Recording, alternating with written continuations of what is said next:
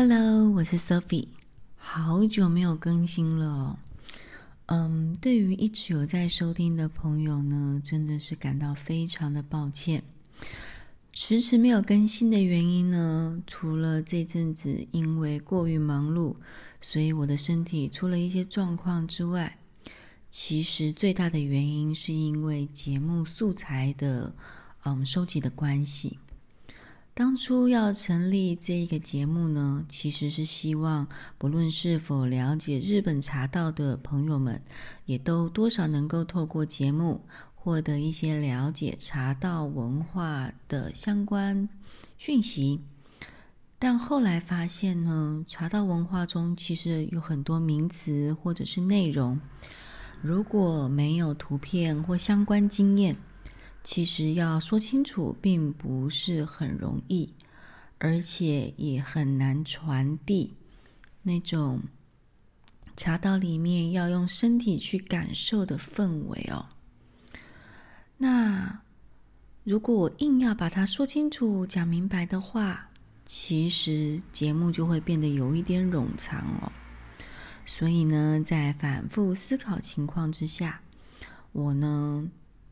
本来差一点想放弃了，但好不容易已经做了那么多集节目，所以想想，那不如做一点调整，再坚持一下吧。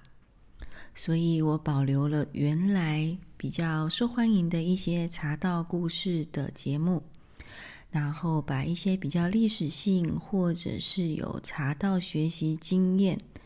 嗯，需要有茶道学习经验的内容单元先暂停。那我会加入一些茶道文化中每个月会做的一些有趣的事情的介绍。那希望大家呢能够透过茶道的文化，看看日本人怎么样在嗯不同的季节里面去欣赏一些乐趣。那当然啦，这里面嗯，在介绍过程当中也都会有一些和日本文化有关，或者是跟历史有关的典故和故事。那希望呢，能够在这当中给大家一些新鲜有趣的内容。好的，那虽然二月快结束了哦，但是我还是先来补上二月份的这个内容。那在接下来的日子里面呢，我也会尽量在找时间把一月的内容补上。那还请大家多多给我支持喽。日本呢是一个非常狭长型的国家，那横跨的纬度非常的大，那南北的气候其实还蛮不一样的。所以呢，在这节目里面，我们介绍的季节的感觉，其实是主要在。呃，日本东京、京都这一带的纬度来做介绍哦。那么说到二月啊，可以说是最冷的季节了，因为通常日本都在一月中下旬的时候会开始陆续的下雪。到了二月的时候，除了时不时还会有下雪之外，其实雪也开始有慢慢消融的状况，因为接下来就是会比较暖和的三月了。但是呢，在这个雪要融不融的时候啊，其实体感温度是最低的，因为空气中空气中的湿度也提高了，雪融化其实也会消耗掉一些热量的缘故哦。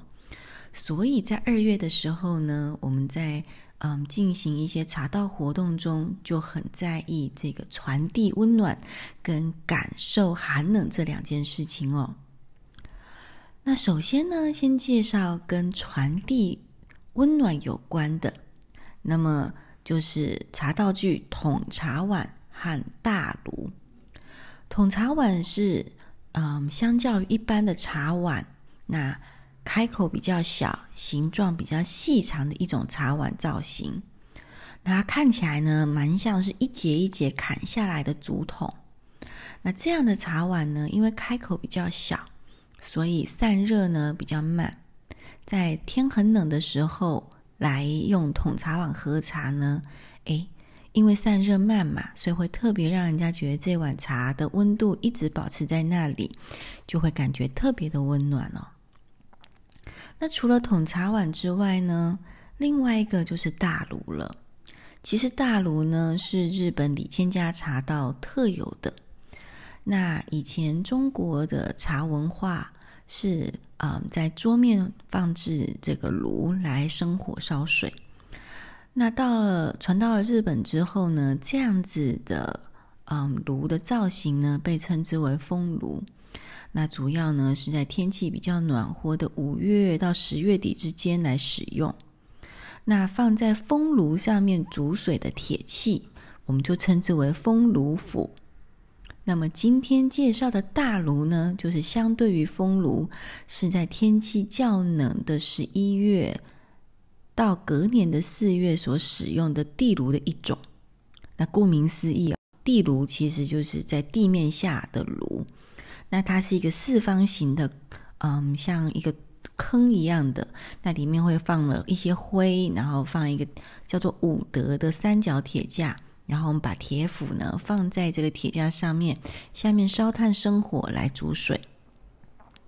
那这样子的一个嗯道具呢，其实是茶传到日本以后，才在茶道的文化里面被使用的，所以可以说炉非常的有日本的风情哦。那一般的炉呢，长跟宽大概就是一尺四寸左右，也大概就是四十五公分上下。那大炉呢，就比一般的炉再大一些，大约是一尺八寸左右，大概就是五十七、五十八公分左右的大小。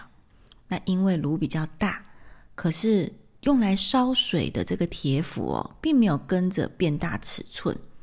那所以这个炉就还有一些空间，那这个对流燃烧的效果呢是比较好的，所以这个炉呢自然也让这个房间暖和得快，因为燃烧速度也快了。那在这个茶室里面呢，听到这种哔哔啵啵的这种烧炭声音哦，然后看着这个大炉，呃，这种烧红的木炭，其实都是会让人家感觉非常的温暖哦。所以茶道会会非常的依照四季有一些不同的调整，那目的呢都是会为了让客人能够有更好的喝茶的感受和体验。所以在寒冷的冬天，我们就会有桶茶碗跟这个大炉来让冬天变得比较温暖。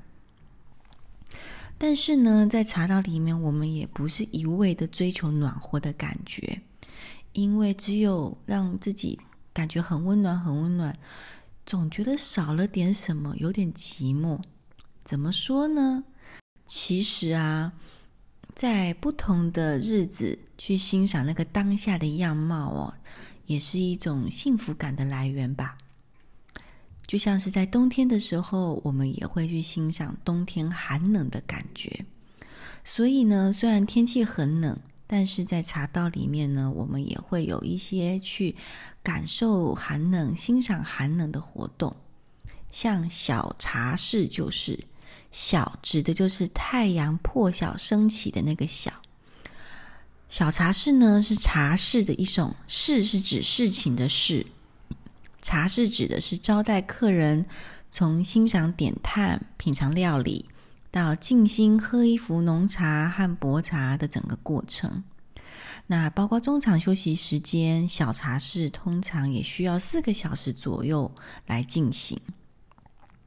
而小茶室的乐趣呢，其实主要就是在于感受太阳升起、天色渐渐亮的那种风情感。